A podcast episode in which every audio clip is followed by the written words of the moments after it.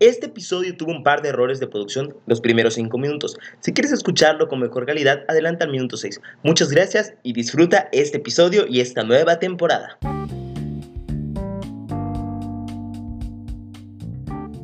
El podcast desde el sillón. Hola, ¿qué tal amigos? Sean bienvenidos al episodio número 34 del podcast desde el sillón. Hoy me encuentro con una persona que la verdad aprecio mucho, que conozco hace muchos años que admiro muchísimo. Eh, él es, no lo sé pronunciar en inglés, Makeup Art. Makeup eh, Artist. Makeup Artist, eh, coreógrafo, organizador de eventos y sobre todo una gran persona. Y la neta, lo reitero a quien, a quien admiro mucho, con nosotros, aquí, el señor Carlos Castillo. Eh, faltan los aplausos, pues. Sí, eh, Muchas la gracias. Ale. No, pues gracias por la presentación y pues. ¿Algo eh, más que, que agregarle a la listita? No, pues es que luego me da risa. Sí, no, luego me da risa porque mucha gente o me conoce como planner o me conoce como maquillador. Entonces cuando conocen estas dos partes es como siempre me dicen, ¿y qué más haces? Y la verdad es que bueno, yo siempre he dicho que mientras haya trabajo y se pueda, ahí le vamos a estar picando también. Pero pues muchas gracias, aquí estamos. Qué chingón, ya lo hablamos antesito. ¿Cómo te ha tratado la pandemia? Pues yo creo que, digo, entre todo lo malo, eh, lo bueno es que pues bendito Dios seguimos vivos, seguimos este, trabajando, ha costado mucho irse adaptando, definitivamente nos costó muchísimo el conocer, el aprender de toda esta pandemia, eh, y- pero pues irnos adaptando lo más difícil, ¿no? Este, pues yo me dedico a eventos también, entonces es esta parte, porque luego sabes de que pues salir o hacer este, pues reuniones de mucha gente quizás puede estar mal, pero que también viene esta parte de que si no lo haces pues dejas de trabajar. Claro. Entonces es tener que ir adecuando, tener que ir aprendiendo, tener que ir poniendo quizás en práctica cosas nuevas que ni siquiera sabías.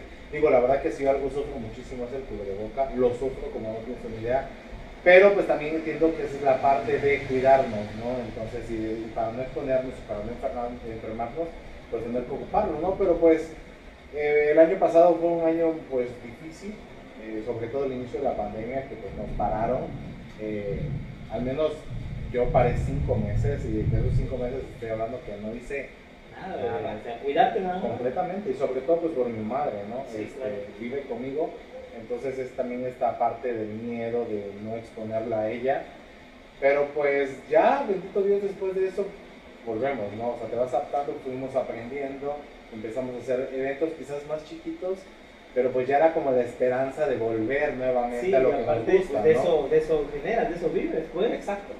Entonces digo, sí es un rollo medio complicado esta parte de, de, de que pues no quiero, pero tengo, ¿no? Sí. Pero pues aquí estamos. Tengo una digo, necesidad normal llama hambre, por Sí. si no lo sabes. Exacto. Entonces, no, y aparte que, digo, todo el mundo sabemos de que de los sectores que más pegó la pandemia es, todo, es toda esta gente que nos dedicamos a hacer eventos, planes, maquilladores, DJs, sonidistas, eh, gente de video, de foto. Sí, sí, sí. O sea, completamente parados todos, pero pues lo importante es que seguimos vivos, ¿no? Y, y en ese caso, ponte, habían los que hacen música y DJs que empezaron a hacer sus streams y todo este pedo, ¿no? De que se volvió súper viral. Sí. Pero en tu caso, ¿cómo le haces? O sea, sí puedes hacer como maquillaje, como tips, todo esto, pero no es un.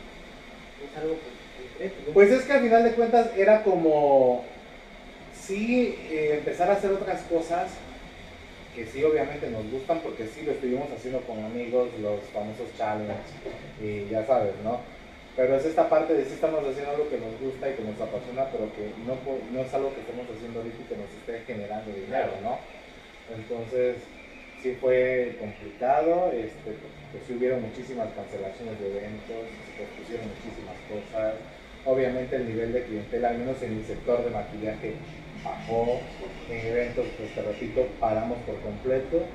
Pero pues nos fuimos adecuando, fuimos aprendiendo y pues aquí seguimos en esta batalla, cuidándonos y pues echándole ganas. Qué chingón. Que estés así con esa actitud, porque pues muchas personas se, se van- ¿De dónde nace? O sea, la pregunta clásica de- que te han de hacer muchas veces, oye Carlos, ¿y de dónde nace? Te conozco, te decía antes de empezar, es una persona muy creativa. He tenido como oportunidades de ver tu trabajo dentro, fuera, un poquito. Y ¿cómo le haces para manejar esta hiperactividad? Le encausas algo, ¿no? De, pues con maquillaje o con, eventos, ¿qué fue, lo, ¿qué fue primero? Pues mira, yo desde niño recuerdo siempre fui muy salamero, muy metido, o sea, yo estaba en todo, el Día de las Madres, de, la clausura del curso, en todo, ¿no?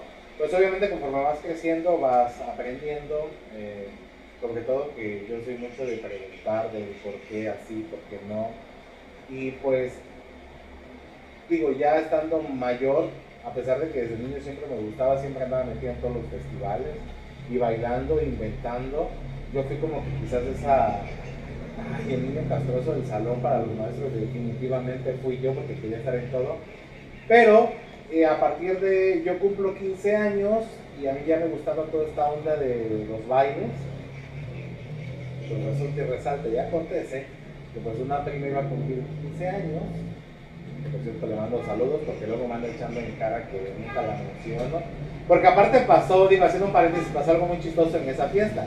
Fue mi primer quinceañera, pero eh, la persona que se encargó de grabar esa fiesta, pues ese día se pasó de copas. Entonces no fue un buen resultado.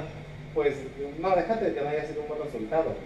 Tiró la cámara pues que en, aquel entonces eran de cassette, este, del famoso VHS y eso, y pues se perdió todo. Entonces no hay algo registrado realmente que diga, ah, sí, fueron los primeros, el primer evento de Carlos, ¿no? Pero pues sí, fue, fue, fue mi primer quinceañera y pues al principio los papás de ella no querían porque pues ya sabes, ¿no? El chamaquito inexperto que... Sí, pues dicen, ¿de, dónde sale? ¿De dónde? Exacto. Regresamos después de una pequeña parada técnica de errores de producción. Después de dos meses tenemos que volver a pulir detalles. ¿Verdad es que el primer evento fue eh, con tu prima? Sí, yo tenía 15 años. Entonces, bueno, todo este rollo de que la familia no quería, que por qué, pero pues mi prima se arriesgó. Y pues sale, salió, y ya sabes, ¿no? De ahí, bendito Dios, este, preguntaron quién hizo ese vals, quién hizo ese baile, no, pues que No había evidencia, en la cámara se cayó. No había evidencia, la, sí, no, o sea, se perdió.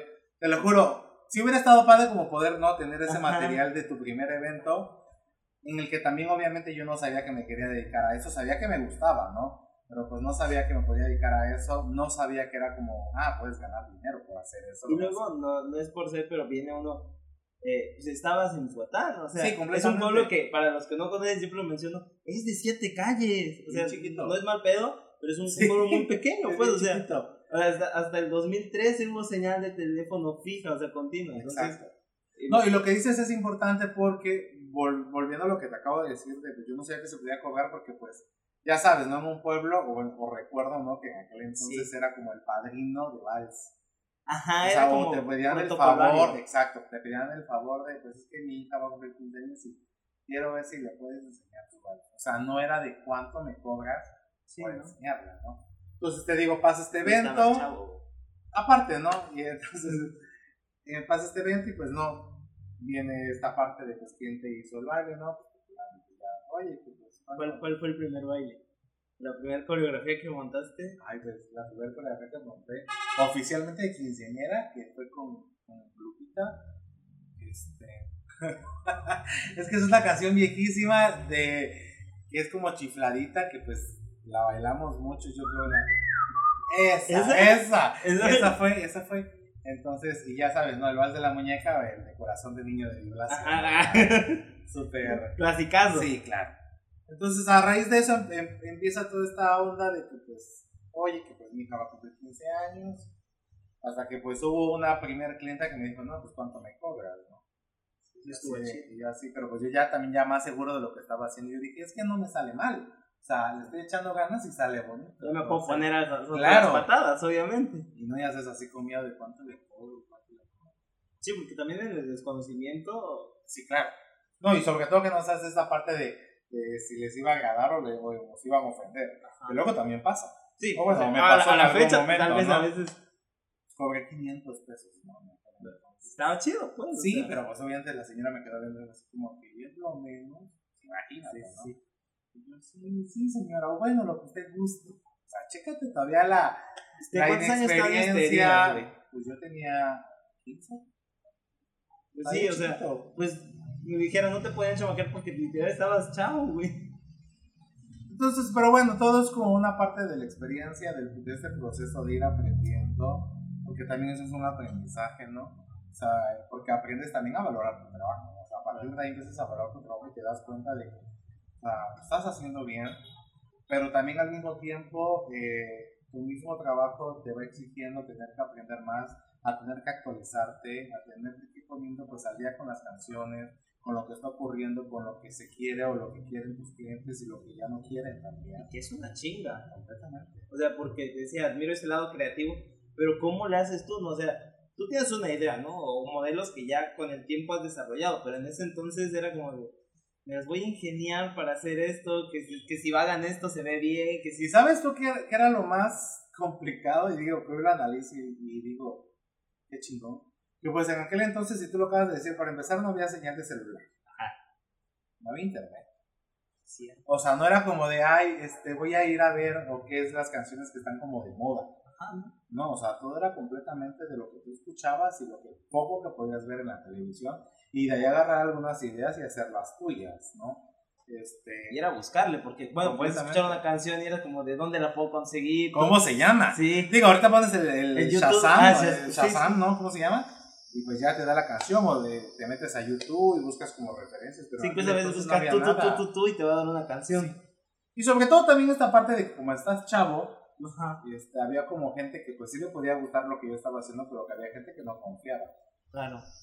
Pues, ¿De dónde, no? O sea, Sí, sea, Pero pues bueno, creo que también esa es parte de él, de ir dejando tu marca, de ir enseñando que pues, si cuando, cuando amas tu trabajo y te gusta lo que haces, sí va quedando una marca que la gente poco a con el tiempo va identificando, que pues se va viendo, ¿no? Entonces, pues te digo, así empezamos.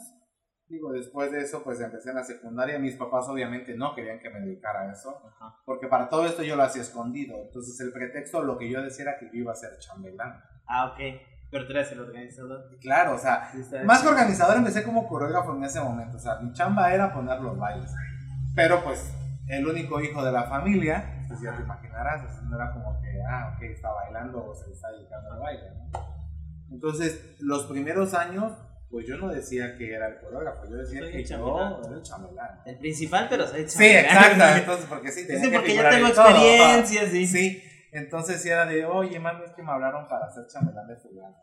Entonces, a partir de ahí es como que ¿no? Pero pues no, hasta ese momento mis papás no sabían qué onda. Porque pues aparte estaba en la secundaria, no les agradaba de todo que yo bailara. Después vino la prepa y ya en la prepa me empecé a involucrar más. Este, pues creo que tú conociste al ingeniero Luis Alberto Zambrano. Sí, sí, sí, los a Tuve un dolor de cabeza para ese director. Digo, si escucha esto, mi cariño y respeto. Pues, alguien de su familia tal vez. sí, pero en ese momento, yo sé que los, lo- el año que yo, bueno, los años que estuve en la prepa, dolor Sí, de era- cabeza, ¿no? Y digo, al final de cuentas, eh, tú me vas a dar la razón porque después te, contigo nos, nos topamos en la prepa, obviamente tú como estudiante y yo ya alguien completamente ajeno a la prepa. Pero ¿a qué me, re- a qué me refiero que fue un dolor de cabeza en la prepa? Porque yo ya me empecé a involucrar más, entonces ya sabes, venía el Sí. desfile del 20 de Que noviembre. organizabas una. Exacto, en lugar de que yo me involucrara en algún sí. Contingente. contingente, no, o sea, yo tenía que tener mi contingente. Sí, y era como. la ¿Y por qué él? O sea, ¿de qué derecho vos? Y dices, Lo hago. Y sabes qué era lo peor y lo más chistoso de que sí había una fuente, una fuerte convocatoria Sí. con, la, con los chavos, ¿no? O sea, llámale como quieras llamarle, pero pues lo que yo iba a hacer, o sea, siempre había chaviza ahí. Y era algo nuevo. O sea, era algo que dices, oye, es algo chido, porque no es lo mismo. Y estamos de acuerdo que cuando te organizan un maestro, alguien, un señor, a su idea, como, ah, mira, pues él me entiende, está casi de mi edad, es algo más jovial, ¿no? Está Sí, de, chido. de hecho, muchos de los conflictos que habían de parte pues, de los docentes era porque Carlos, si es alumno, Sí, tiene o un. sea, como porque tiene, pues muchos, no sé si llamarlo poder, ¿no?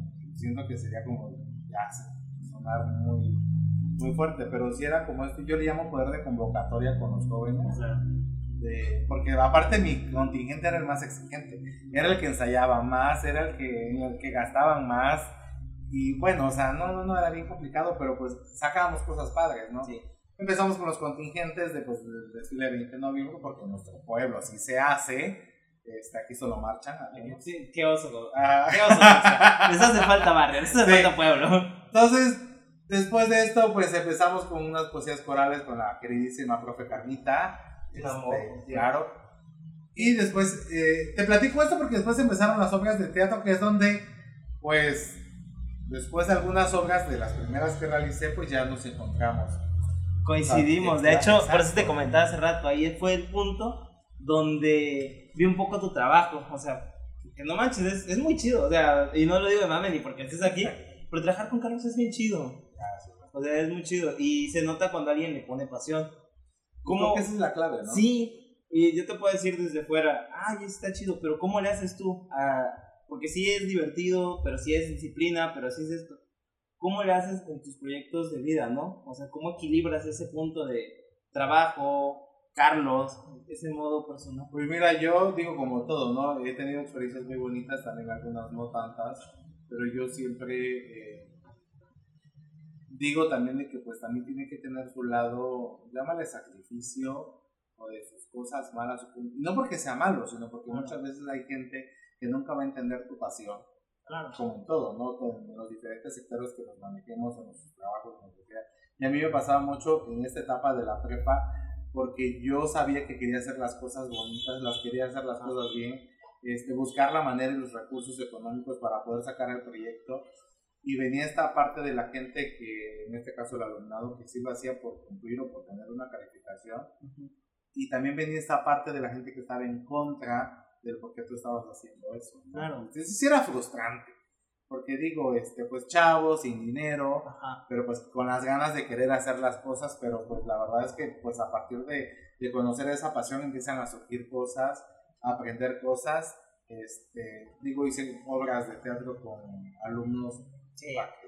Bien chingona. Digo, a mí la que más, eh, la que más llevo así cañón y que me emociona cuando lo platico, la del Rey León, que fue la que me tocó. Es de banda, ahí estuve, ahí fui Sasu. Sasu. Eh, y te consta lo apasionado que soy y intenso que soy, ¿no? Con los ensayos, con exigir. Salía, porque... salir en la madrugada o es en la noche. O sea, un, como ciertas personas, ¿no? Las que también estaban en esa disposición. Porque tampoco era decir negrerista de Ah, bueno, era, oye, tú no puedes quedarte o no es necesario que te quedes, no te vas a quedar hasta las 2 de la mañana o 10, 12 de la Pero hay gente a la que nos encantaba y que nos encantaba y teníamos el punto de la responsabilidad de sacar el proyecto porque, o sea, cobrábamos, pues, o sea, porque fueran a ver la obra. Fue muy chido. Muy, muy chido. Sí, entonces, volviendo al tema de nuestro pueblo, porque pues también, digo, sabes que me, también me ha tocado trabajar con algunos municipios en sus ferias, y yo siempre recalco eso, se los decía a ustedes y se lo digo, se lo decía a los padres de familia en ese entonces en las juntas, y es que muchas veces piensan o pensábamos que por ser pueblo no merecíamos cosas de calidad.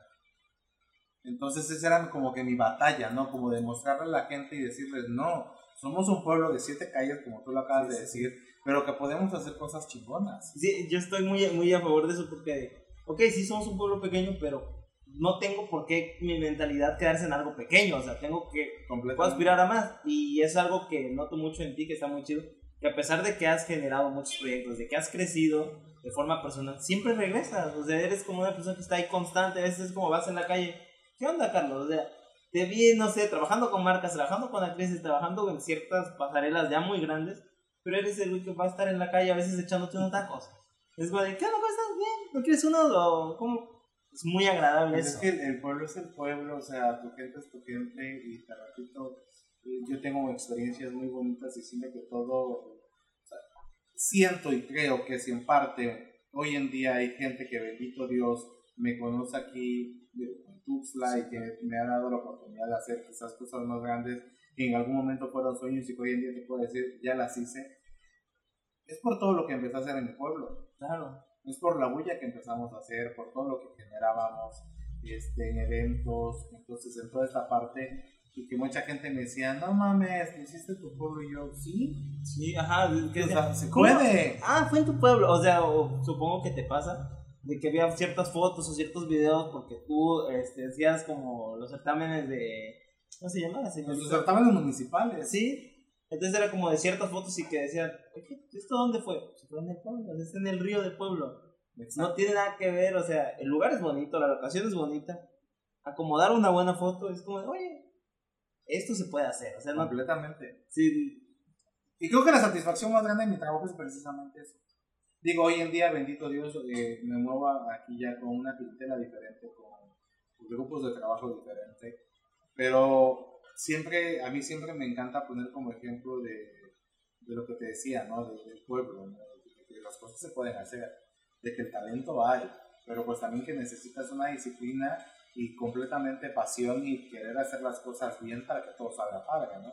Entonces ahí es donde viene esta experiencia bonita en la prepa, pues en este caso con las obras de teatro, con los grupos de baile, este, con las poesías que en algún momento también montamos, ¿no? Entonces a partir de eso empieza la inquietud de que obviamente querer más, y de que quiero más y de que no me quiero quedar ahí, o sea, quiero salir, quiero experimentar más, quiero hacer más cosas.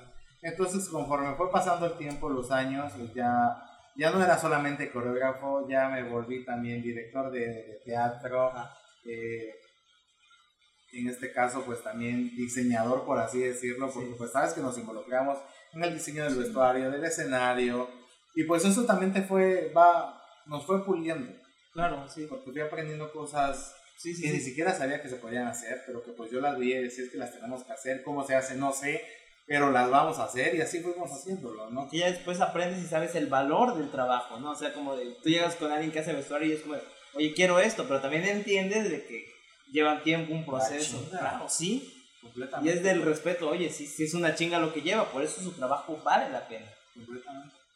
Entonces, a partir de eso, pues obviamente ya en eventos, este, porque luego también me pasa algo bien chistoso. Me llega una clienta, bueno, la mamá de una quinceañera, y me dice, oye, ¿sabes? Eh, ¿Me puedes dar este servicio? Y yo, sí, claro. En mi vida había servido un banquete. Ajá. Oye, ¿y la decoración? Sí, claro. O sea, la hacemos. Y así de, ching, ¿ahora cuánto cobro? ¿Y qué le digo? ¿Y cómo lo voy a hacer? Pero pues yo siento, ah, porque así me pasó también con mi primer quinceañera, la que maquillé. Eh, te digo, empecé con los bailes, después empezamos con las obras de teatro, me fui metiendo más en otras cosillas me seguían contratando ya como coreógrafo, empecé a, trabajar con primarias, este, pues a muchos les puse su vals en la primaria, empecé a trabajarlo con kinders, que un dolor de cabeza completamente. es una experiencia chida. Sí, pero pues, ¿cómo te explico? O sea, sí me encantaba la idea de trabajar con niños muy chiquitos, pero, si era de arrancarme los mucha pelos completamente. Entonces, este, pues ya, ¿no? Ahí poco a poco fuimos metiéndonos en más cosas y pues digo, tocando el tema del maquillaje, eh, a mí me llamaba la atención. Digo, a mi madre la amo, eh, pero desde pequeño yo siempre admiraba de mi mamá esta parte de, pues, mis papás, en, pues cuando yo estaba pequeño, mis papás tenían una tortillería, ¿no? Sí. Mí me encantaba esta parte de ver cómo mi mamá se maquillaba y salía guapísima desde la madrugada. Ella ya estaba parada en el negocio así, impecable, ¿no? Entonces, siento que como niño se fue haciendo una admiración hacia mi madre, decía qué guapa es mi mamá. Claro. Y luego pasaba, me tocaba de repente verla maquillar para eventos, o sea, que ella se maquillaba para ir a una fiesta, Y a mí me encantaba. Y recuerdo que mi mamá me decía, ya, vete de aquí, eso es cosa de mujeres, ¿no? Lo típico, ¿no? Ajá. Pero a mí me gustaba. Entonces, a pesar de que yo ya tenía la inquietud en la secundaria, yo no había tenido el valor de decirle a mis papás quiero maquillar. Ajá. sí, como si me lo de las coreografías. Claro, ¿no? Sobre todo, digo, es complicado, pero es un tema que se tiene que tocar. Sí, claro. Era el único varón de la familia. Entonces yo siento que como padre era como el temor de tu hijo porque se va a dedicar a eso, ¿no? Y de, obviamente el temor de, de, como hijo decirle a ellos, pues, me quiero dedicar al maquillaje. Y, digo que quizás y hoy, pues ya es un tema que pues, es más abierto. claro. Pero entienden el contexto también. Exacto, ¿no? En ese momento era como, ¿cómo le dices o cómo lo van a tomar? ¿no? Entonces todo me lo fui guardando. Este, pues entré a la universidad y empecé a, a estudiar algo que pues me llamaba la atención, pero que no me estaba llenando eh, lo que yo quería. Claro, pasa. pasa. sí. Entonces este, empecé a estudiar ciencias de la comunicación, pero pues era como me, me, encantaba como esta onda de la fotografía, del video, de hacer como este ciertos cortometrajes y eso me encantaba.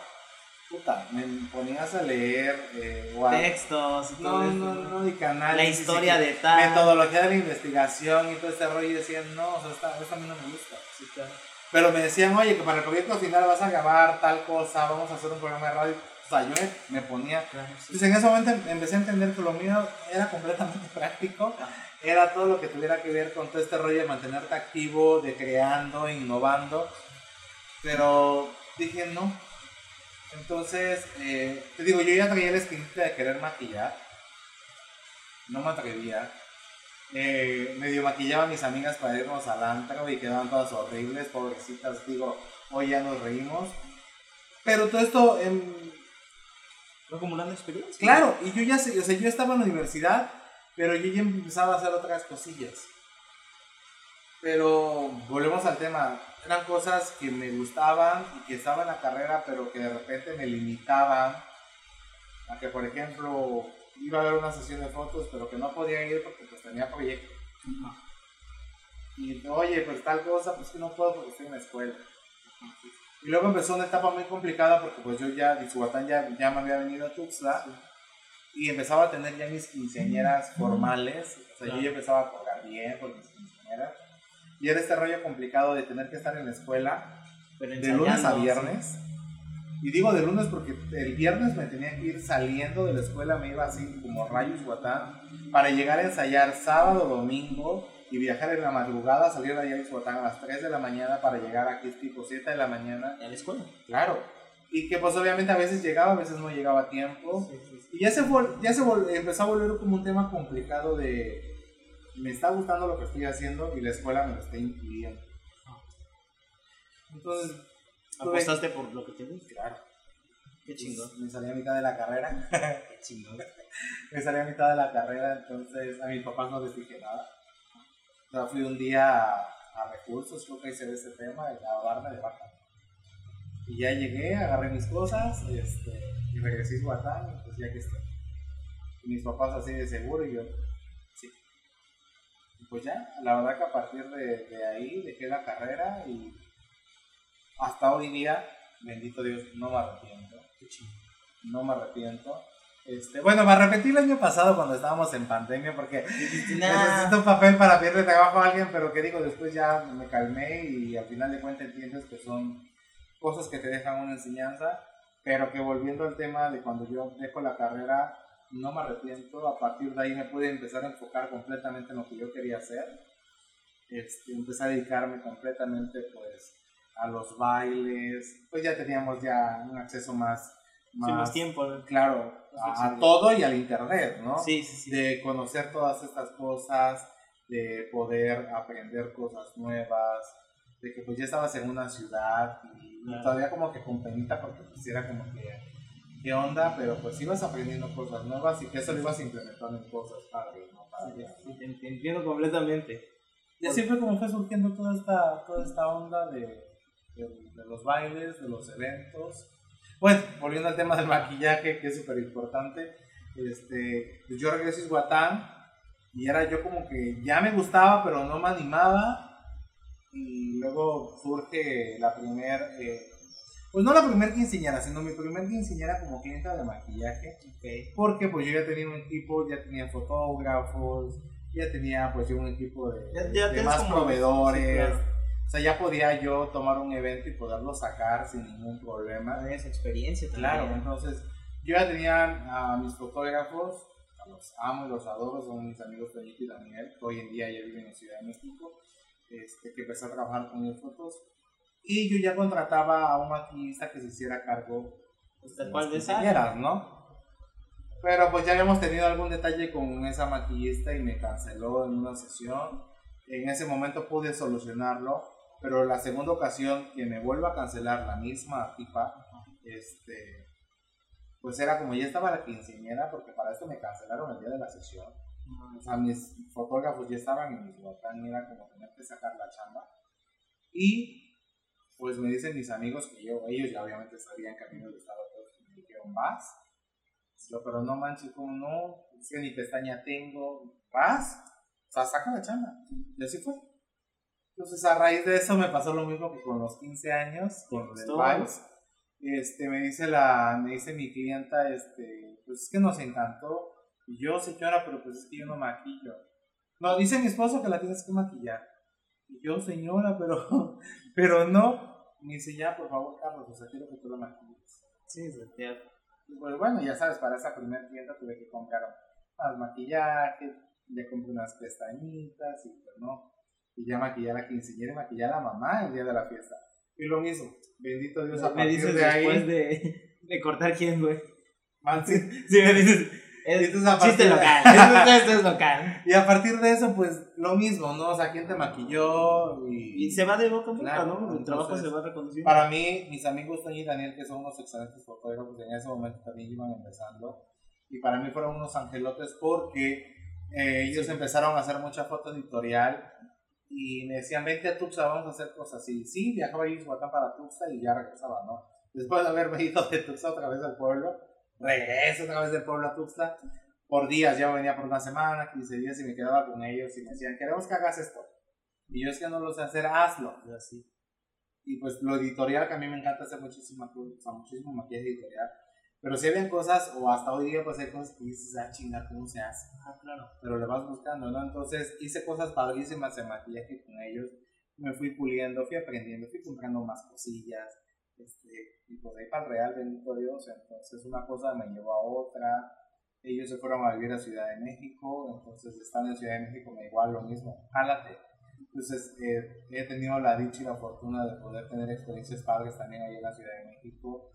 eh, con agencias, eh, ya tuve la oportunidad de trabajar con artistas que digo en algún momento fueron como sueños y que yo decía algún día y pues gracias a Dios se han, se han ido realizando. Digo, tengo muchísimos sueños y muchísimas Sí, claro, cosas o sea, que quiero hacer, pero que pues hoy en día, a mis 32 años, eh, volteo y digo, o sea, eran, No cosas- mames. eran- sí, claro, eran cosas que yo quería hacer y que pues ya las hice.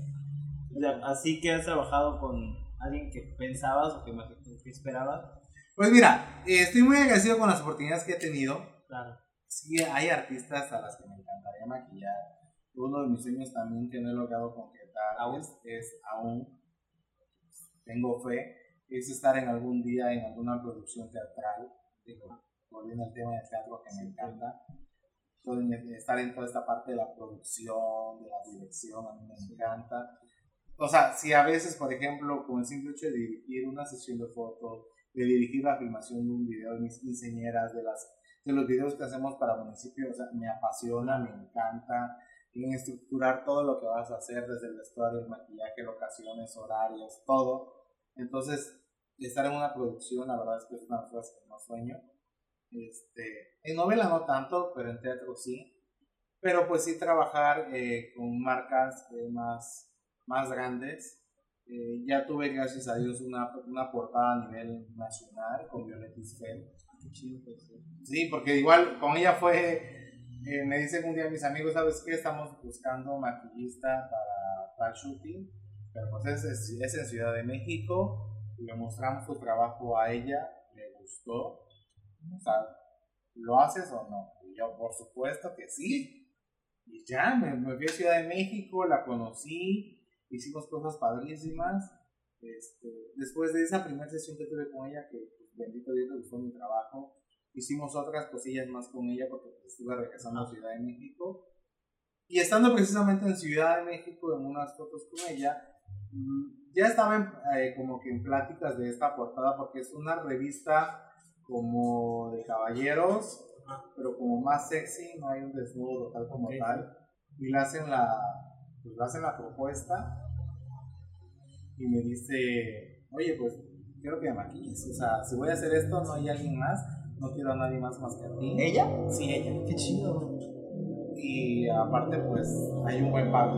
Ah, pues claro. Entonces, ¿lo haces? Y yo, pero por supuesto que sí. Sí, no. Digo, la verdad es que estaba súper nervioso porque eh, me tocó también trabajar en ese entonces. No, mis amigos no le tomaron las fotos, fue un, un fotógrafo que igual pues admiraba en ese, admiro porque pues, la verdad es que su trabajo es muy chingón.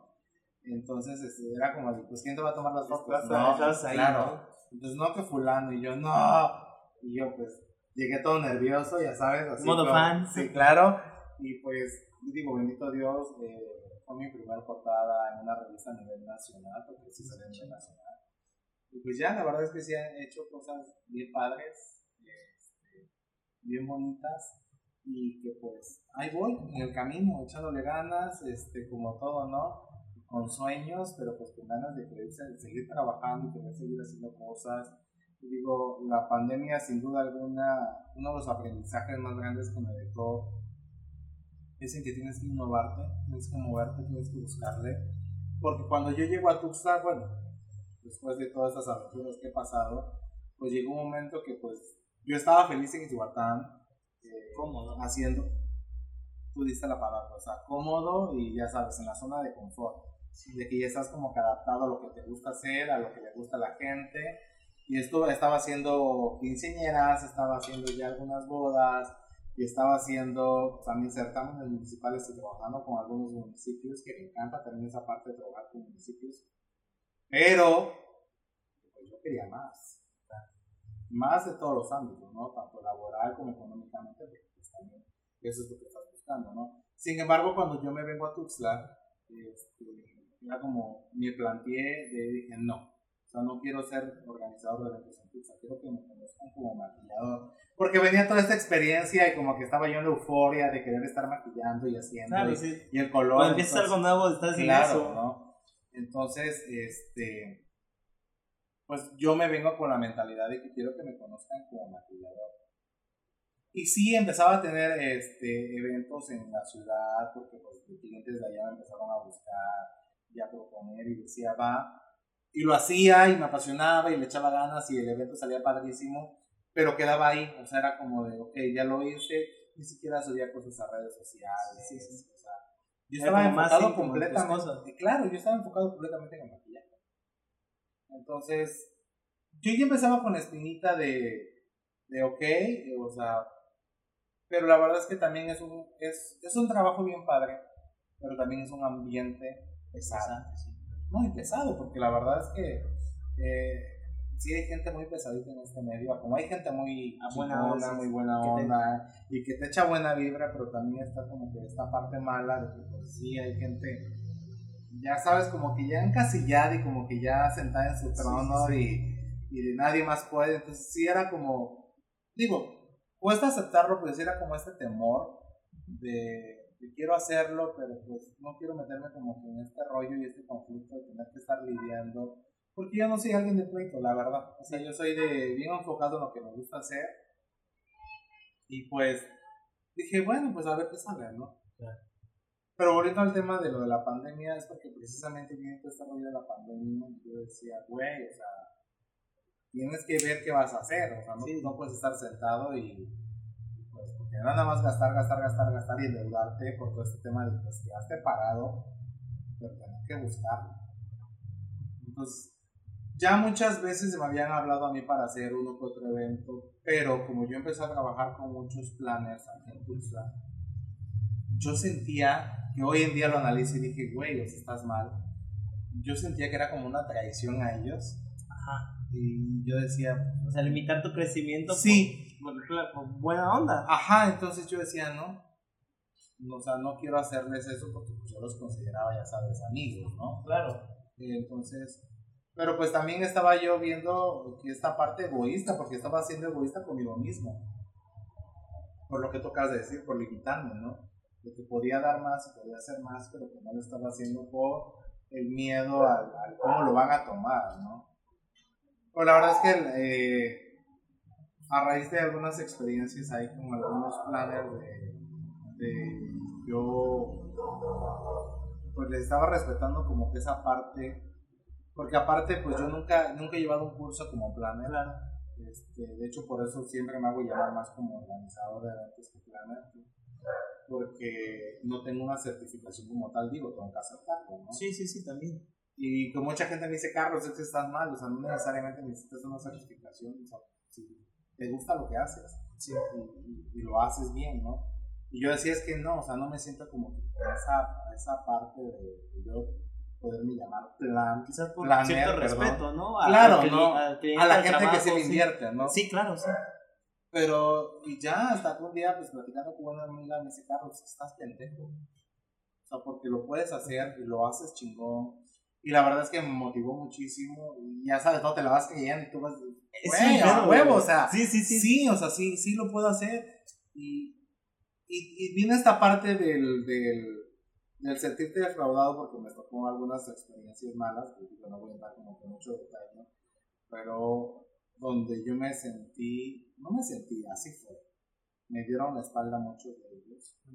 Este, dije, güey, o sea, ¿qué pedo? O sea, yo estaba como respetando esta parte de...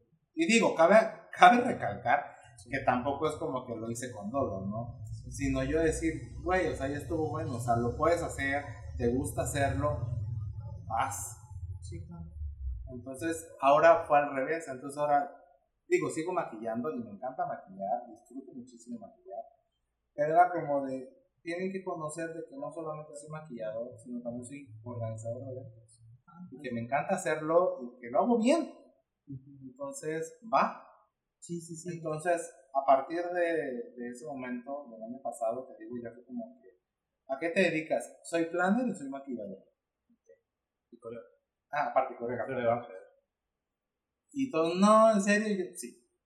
Entonces ya dije, va, que me conozcan, que, que sepan qué es lo que hago, claro, y que me encanta hacerlo. Digo, como hay muchísima gente que también se ha sorprendido para bien, porque me dicen, Carlos, en serio, no sé qué eras planner, y así también hay gente que pues se ha bufado de decir, ay, mire, el maquillador ahora es planner. Si supiera que ya sí, años, años pues haciendo esto, ¿no? Porque realmente, y te platico esto porque han sido comentarios que han surgido, ¿no? Y eso es algo que, que, quería preguntarle y, está en la libreta. ¿Cómo lidias tú con eso? ¿Cómo lidias con el mentado hate? Y es algo que le pregunto a las personas que vienen porque usualmente son personas que, que están realizando una labor creativa o algo, ¿no? Y siempre existen estas malas vibras, estas estos comentarios, ¿tú cómo le haces? O sea, ¿cómo, cómo lidia Carlos con eso? Mira, mis papás me habían enseñado y mi abuelo que en paz descanse también fue una persona que siempre me enseñó. Y, y él me decía que las cosas se toman en tu tiempo. Entonces, he aprendido a no tomarme las cosas ya tan personales. Este, digo, a pesar de que digo, hay tropiezos que sí te dejan enseñanzas y hay tropiezos que también a veces te pasan eh, por mal, o sea, por confiar en gente que no debes, por creer en gente que no debes. Entonces, creo que parte de, de mi proceso de, de, este crecimiento ha sido a no darle importancia a gente o a cosas que no deben de. Entonces, ha sido enfocar, te digo, o sea, toda esta parte del darme quizás la espalda a esta gente en la que yo, en la que yo confiaba, este, dije yo, ¿para qué, ¿para qué enojarme? ¿Para qué darles como ese, tener ese coraje? No, o sea, enfócalo en algo, ¿no? Entonces, enfocarme completamente en el trabajo. Creo que lo mejor que se puede hacer, lo mejor que he hecho ha sido enfocar todas las cosas negativas que a veces me echan en trabajo. Sí, claro, o mostrarles a través de...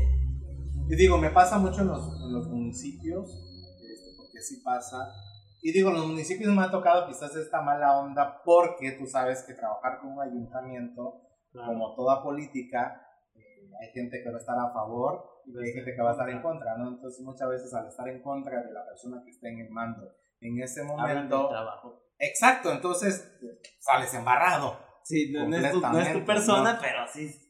Pero pues he aprendido a lidiar con todo eso, ¿no? Te repito, no tomarme las cosas tan personal siempre saber de dónde viene, si hubo algún comentario malo, saber de, dónde viene, de quién lo hizo. Si quieres tomar para decir. Ah, claro. o sea, tal vez sí te dijeron algo muy intenso, pero dices, oh, bueno, tal vez tiene razón, podría mejorar en esto, ¿no? O sea, chido, Completamente. La forma en la que me lo dijo, si está ojete, no la voy a aceptar porque hay formas para decirlo, pero ok.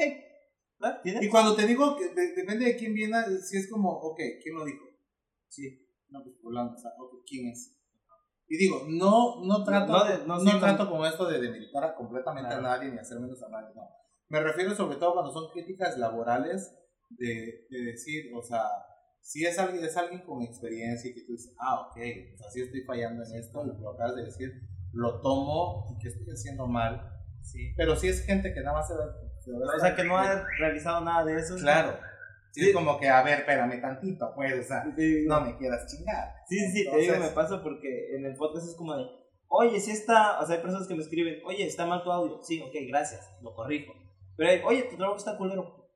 ¿Sí? ¿Por qué? O sea, ¿tú qué haces? O sea, la diferencia es que yo estoy diciendo algo y que... Sí, y sobre todo, que como hay gente que pues obviamente le puede gustar tu trabajo, hay gente a la que no, y se respeta. Sí, es subjetivo totalmente. Completamente, ¿no? Vamos a esta, a esta gente que, que a veces nada más habla por quererte echar. Sí. Sin razón, o sea, me he topado, te lo juro, me he topado con gente que no sabes cómo me ha atacado y que en algún momento he tenido la oportunidad de poderla confrontar que nunca tienen como que, o sea, sí puedo entender, exacto, sí puedo entender esa parte, ok, no me gusta con maquillas, ok, perfecto, no pasa absolutamente nada, se respeta, ¿no? Y, digo, tengo la fortuna de poderme llevar con, con maquilladores increíblemente, con planners y de compartir experiencias, ¿no? y como maquilladores a veces platicamos, es que el cliente es libre de ir con quien quiera, ¿no? Y todos tenemos estilos completamente diferentes, todos eh, maquillamos diferente, todos cobramos diferente, y al final de cuentas el cliente va a escoger hacia dónde va, ¿no? Como cliente, como gente que está invirtiendo económicamente en ti. Y tú como alguien que ofrece servicio también respetas eso. Claro, pero de esta gente que nada más se está atacando, ¿no? No sé nada. Eh, claro, o sea, ni, ni invierte y, siempre viene esta parte de, ok, me puede generar eh, un, una inversión económica, la volvemos al tema, claro que se toma. Pero la gente que viene en buena onda a decir, oye, fíjate que noté porque me pasa con los videos, no, fíjate que se les pasó esto, ah, ok, se corrige. se corrige y se agradece. Pero si viene este tipo de gente, y tú lo has dicho, sin argumentos, nada más porque te quiere echar, o porque nada más está como que picando a, a ver qué sale, pues completamente la verdad es que te lo juro, o sea, no me complico la vida, solamente le sonrío y es como que, ok, chido, gracias. No pasa Y es por eso porque las personas que más critican son las que menos hacen. Fíjate Además, en cosas creativas. Y es que volviendo al tema de los municipios, o sea, me ha pasado porque pues, la verdad es que eh, siento que el formato que yo he manejado en los certámenes municipales o que he implementado en los municipios, eh, eh, y sí puedo decir, es un, es un formato completamente mío. O sea, que pues, yo lo estructuré, que yo lo armé. Sin embargo, cuando me toca llegar a algunos municipios, si es esta gente de que es un proceso bien padre porque a mí me encanta trabajar con municipios porque conoces de su cultura, de su gente, trabajas con el equipo de los ayuntamientos municipales y que a veces le echas tantas ganas, tantos kilos en hacer las cosas bien bonitas, de que estás buscando, por ejemplo, en un video que yo acostumbro muchísimo a hacer los videos municipales, como en de poder presumir la riqueza de su municipio, de lo padre. Y no falta quien no, ya sabes, ¿no? Como que empieza a echarle. Ah, pero eso no salió bien. Ajá. O porque sacaron eso si ni siquiera. Y, te lo juro, cuando yo trabajo con un municipio, sí me siento con la gente, de, en este caso, de, de la gente que está encargada del. Se me fue la palabra, pero es como del área, del área era la palabra, del área de cultura, este, pues digo, sabemos que las ferias se realizan por un, por un patronato, ¿no? Por un patronato, ¿no? Entonces es ir, investigar y preguntar por qué así, por qué así. Lo mismo con las niñas. ¿Qué producen? ¿Qué claro. Y con las niñas, igual que me toca trabajar con las chicas del municipio para, pues, para elegir, porque realmente el pretexto es eso, ¿no? El pretexto es el certamen municipal, se escoge a la reina de la feria, pero lo que se está buscando es que con ese evento se está dando a conocer al municipio a través del video, a través de las fotografías, a través de la publicidad que se le hace, ¿no? Entonces, digo, ay, el año pasado todavía, por ahorita por pandemia estamos parados, ¿no? Pero el año pasado todavía tuve la oportunidad de trabajar nuevamente con el municipio de Motocintla que está lejísimos. Es frontera, ¿no? sí, sí, está por Tapachula. Eh, o sea, imagínate, si de aquí para, de aquí de Tuxtla Motocentro Mago, siete horas. Sí, sí, es intenso, ¿no? Sí, ya es casi la verdad es que cuando me dijeron motocintle y vi, ya sabes, porque lo primero que hace uno es meterse al Google Maps. Y dije, chingo, o sea, son siete horas.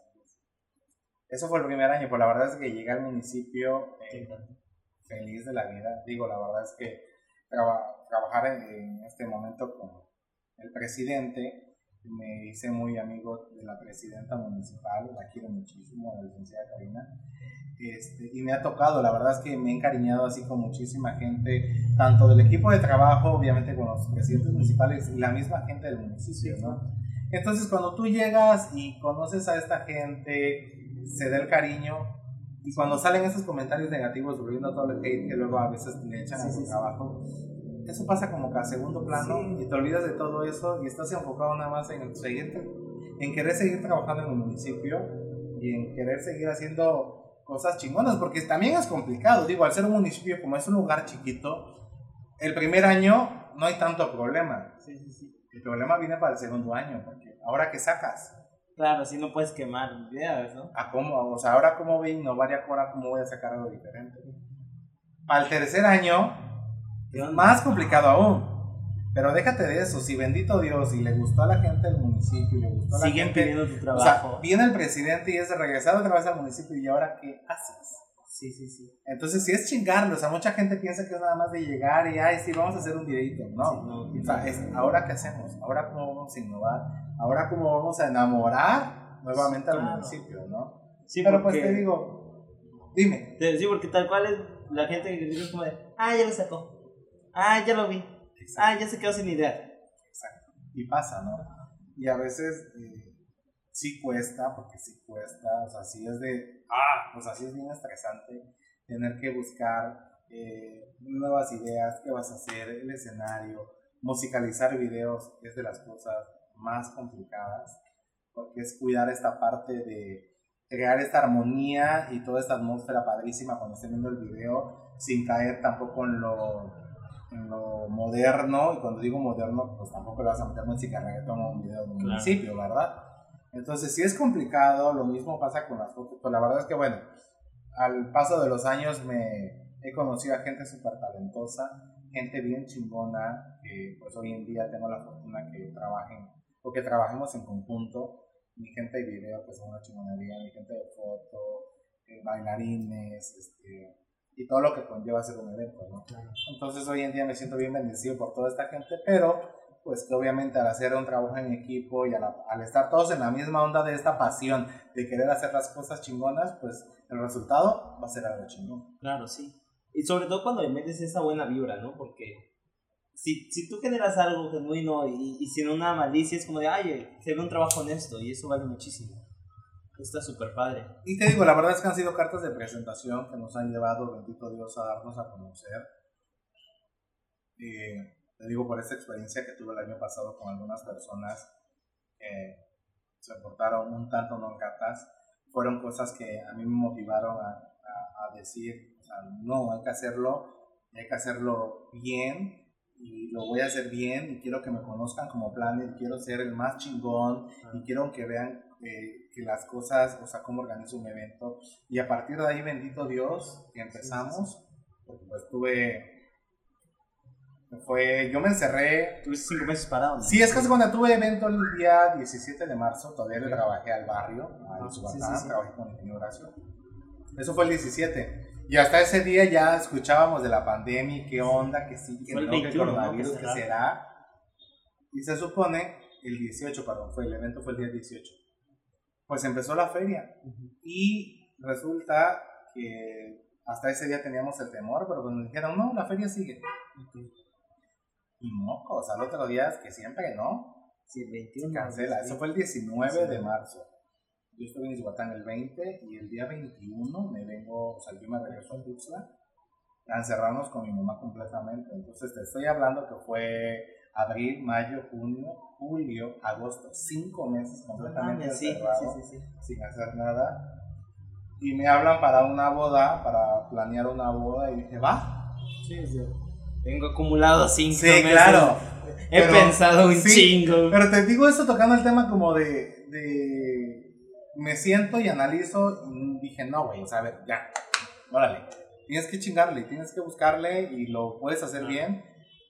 Y te digo, eso fue to- todo este análisis interno lo tuve en esos meses y, y tan a mano sale lo de esta novia, lo de esta boda, dije, va. Entonces ya fue como creerme más esta onda de vamos a planear una boda bien chingona con, y es- empezar a estructurar nuevamente el equipo y se hizo, bendito Dios, fue una boda, te digo, en pandemia, complicada, pero todo salió bien, gracias a Dios. Y a raíz de ahí, o sea, no hemos parado tra- de trabajar, bendito Dios. Este, y ya, o sea, siento que tu misma energía Hace que fluyas. ¿no? hace que fluya y hace que, o sea, atraes todo esto, ¿no? Claro. Entonces pasó esta boda, luego vino otra, y luego otra, y luego, porque pues era, mi fuerte era como los 15 años, Claro, sí. pero no, o sea, empezaron a surgir bodas y bodas, este, de gente que, por ejemplo, que ni siquiera conocía y me dijeron, oye, que pues me recomendaron, digo, gente que hoy en día este, quiero muchísimo y clientes porque te vas engañando con los clientes. Pero pues una cosa fue llevando a otra y te digo, bendito Dios, hasta hoy día, hasta hoy día, hasta el día de hoy, estamos a 17 de agosto, bendito Dios, estamos trabajando con sus medidas, pero pues estamos haciendo lo que más nos gusta y lo que más nos apasiona. Pues qué chingón. Llevamos ya una hora. Jesús. Güey, se, se va la plática. Y tengo todavía, o sea, sin mentirte, vamos nada más cuatro preguntas de la primera hoja son dos. Creo que, creo que para hacer más digerible el, el- podríamos hacer otro episodio si estás dispuesto. Ahora sí. Pues ya, pues, pues sí, yo, sin problema, la verdad que ya te diste cuenta que a mí me encanta esto. Me encanta, Y, y a mí me encanta platicar. sea, el otro día me decía un, un amigo, oye, brother, es que me siento mal, me dice, porque no te dejé hablar. Y yo, ¿y qué? Para mí eso es importante. Que el invitado se desenvuelva y platicar y conocer un poquito está chidísimo. le digo. Te digo, este... Échale, échale. Yo tengo, yo tengo esa, esa, esa, esa maña también de que, ay no, luego me empiezo a hablar y hablar y hablar y se me va porque me encanta igual está chido. platicar toda esta onda. Luego, luego para mí también es bonito. Hace, no recuerdo si fue hace uno o dos años, me, me hace una invitación a una universidad, igual para dar una conferencia, plática a, Motivacional. Ajá, a unos alumnos de carrera de turismo, creo, o algo así. Ajá. Me tocó hablar precisamente de los eventos. Y yo iba, ya sabes, yo bien estudiado, iba como que estructurado de, de mis temas, de lo que iba a hablar. Iba Profesionalizando. yo, iba ¿no? yo por 40 minutos. Ajá. Ah, me, me di una picada hablando y hablé y hablé y hablé y hablé, y hablé. O sea, me salí por completo de todo lo que yo llevaba. Sí, que dice, está De chidísimo. repente me acomodé en el sillón y platicando y las preguntas y cuando vine a ver una- como una hora, 40, algo así. Y ya la maestra así con cara de, pues, si me quieres, si quieres seguir, sigue, me dice. O sea, a mí me encanta todo este, todo este rollo. de- siento que es bonito, ¿no? O sea, todas las vivencias que tenemos, tanto lo malo como lo bueno, que son experiencias que van quedando. Y creo que poderlas transmitir, poderlas platicar, este, porque no sabes, ¿no? Si hay, hay alguien también que te vaya a ver o te vaya a escuchar con este temor como en algún momento yo me sentí y pues que puedas inspirarlo a, de que pues si le gustan los eventos, el maquillaje y todo el proceso que pueda conllevar y cómo puedan hacer las cosas está muy chingón. Pues es que sí, o sea, si, si tu mensaje le puede servir a alguien, eso está chido. La idea del podcast es eso, compartir las experiencias aquí, de, de las personas que han realizado cosas y la neta admiro un chingo, güey, o sea, y poder compartir así la, la conversación, estar cotorreando, salir del tema y te decía en el audio, vamos a hablar de ti, pero si en algún momento nos desviamos, güey, no hay pedo, o sea, por esto no te preocupes.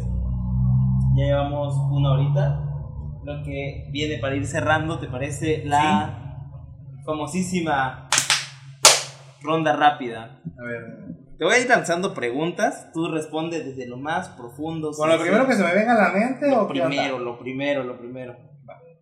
A ver. Son todo tipo de. Empezamos. Un, dos, tres. La ronda rápida inicia con esto. Bebida favorita. Coca-Cola. Remedio para la cruda. Coca-Cola y aspirina de 500. Es una- Llevarse con los ex, a favor o en contra. Pues depende. Yo estoy a favor. Pedrito sola o Pepillo Origel. Ay, Pedrito sola. Si pudieras salir con un famoso, ¿con quién sería y a dónde lo llevarías? Rihanna. ¿Y a a la playa. Eh, el lugar más raro para hacer el delicioso. Era muy bien complicado. Este, más raro. ¿Dónde lo he hecho? Ajá. Ay, el balcón de un edificio. Ahora, loco, qué chingo. Eh, ¿Qué piensas de las personas mamonas? Pues te alejas de ellas y punto. Eh, el uso de la marihuana, ¿a favor o en contra? A favor, completamente. ¿Y qué opinas de la música de Bad Bunny? No me gusta. ¿Te gusta? No. O sea, hay como dos canciones, pero así que yo no. No te- Pues ya lo vieron amigos, esta ha sido la ronda rápida. De verdad ha sido un gustazo estar No, contigo. Muchas gracias, la verdad que. Empezamos con todo, advertencia. Bueno, voy a poner el inicio. Advertencia, empezamos con cuatro cámaras y quedamos con dos. Y tal vez Sí. con una. Sí. Hay No que inviértanle a la producción, por favor. No, muchísimas gracias a ti, qué chido que puedes estar dando este espacio pues a gente que muchas veces está tocando y está picando piedras y que hay gente que quizás pueda verlo como que, ah, no, pero hay gente a la que sí le gusta, hay gente a la que sí le entretiene y hay gente a la que también, este, como te acabo de decir hace ratito, no sabes a qué persona pueda llegar esto, ¿no? Claro. Y si tú puedes de alguna u otra manera ser parte como de ese crecimiento, de esa enseñanza, para que cometa, eh, eh, para, perdón, para que no cometa esos errores que en algún momento tú los hiciste, o para que puedas motivarlo para lo, lo- lo que sea, pues qué chingón. Ah, neta, qué chingón. ¿Algún consejo para todos los que nos estén viendo? Ay, pues mira, eh, más, que, más que un consejo, algo que yo aplico en mi vida es que nunca dudes de, de tu potencial, nunca dudes de ti, nunca dudes de tu trabajo y que te eches porras siempre. Porque solamente de esa manera puedes transmitir lo que tú quieres hacer sentir a la gente y mientras tú no te lo creas, nadie más te lo va a creer. Entonces, toda la fuerza y, todo lo positivo que puedas crear, acercar a tu vida está en uno. Completamente. Ah, muchas gracias, la neta. Ha No, sido un placer. Muchísimas gracias. Pues ya lo vieron amigos, este ha sido el episodio número 34 del podcast de Sillón, fue con Carlos, la neta nos lo pasamos muy chingón. Escuchen los demás episodios y sobre todo tiren buena vida. Saludos.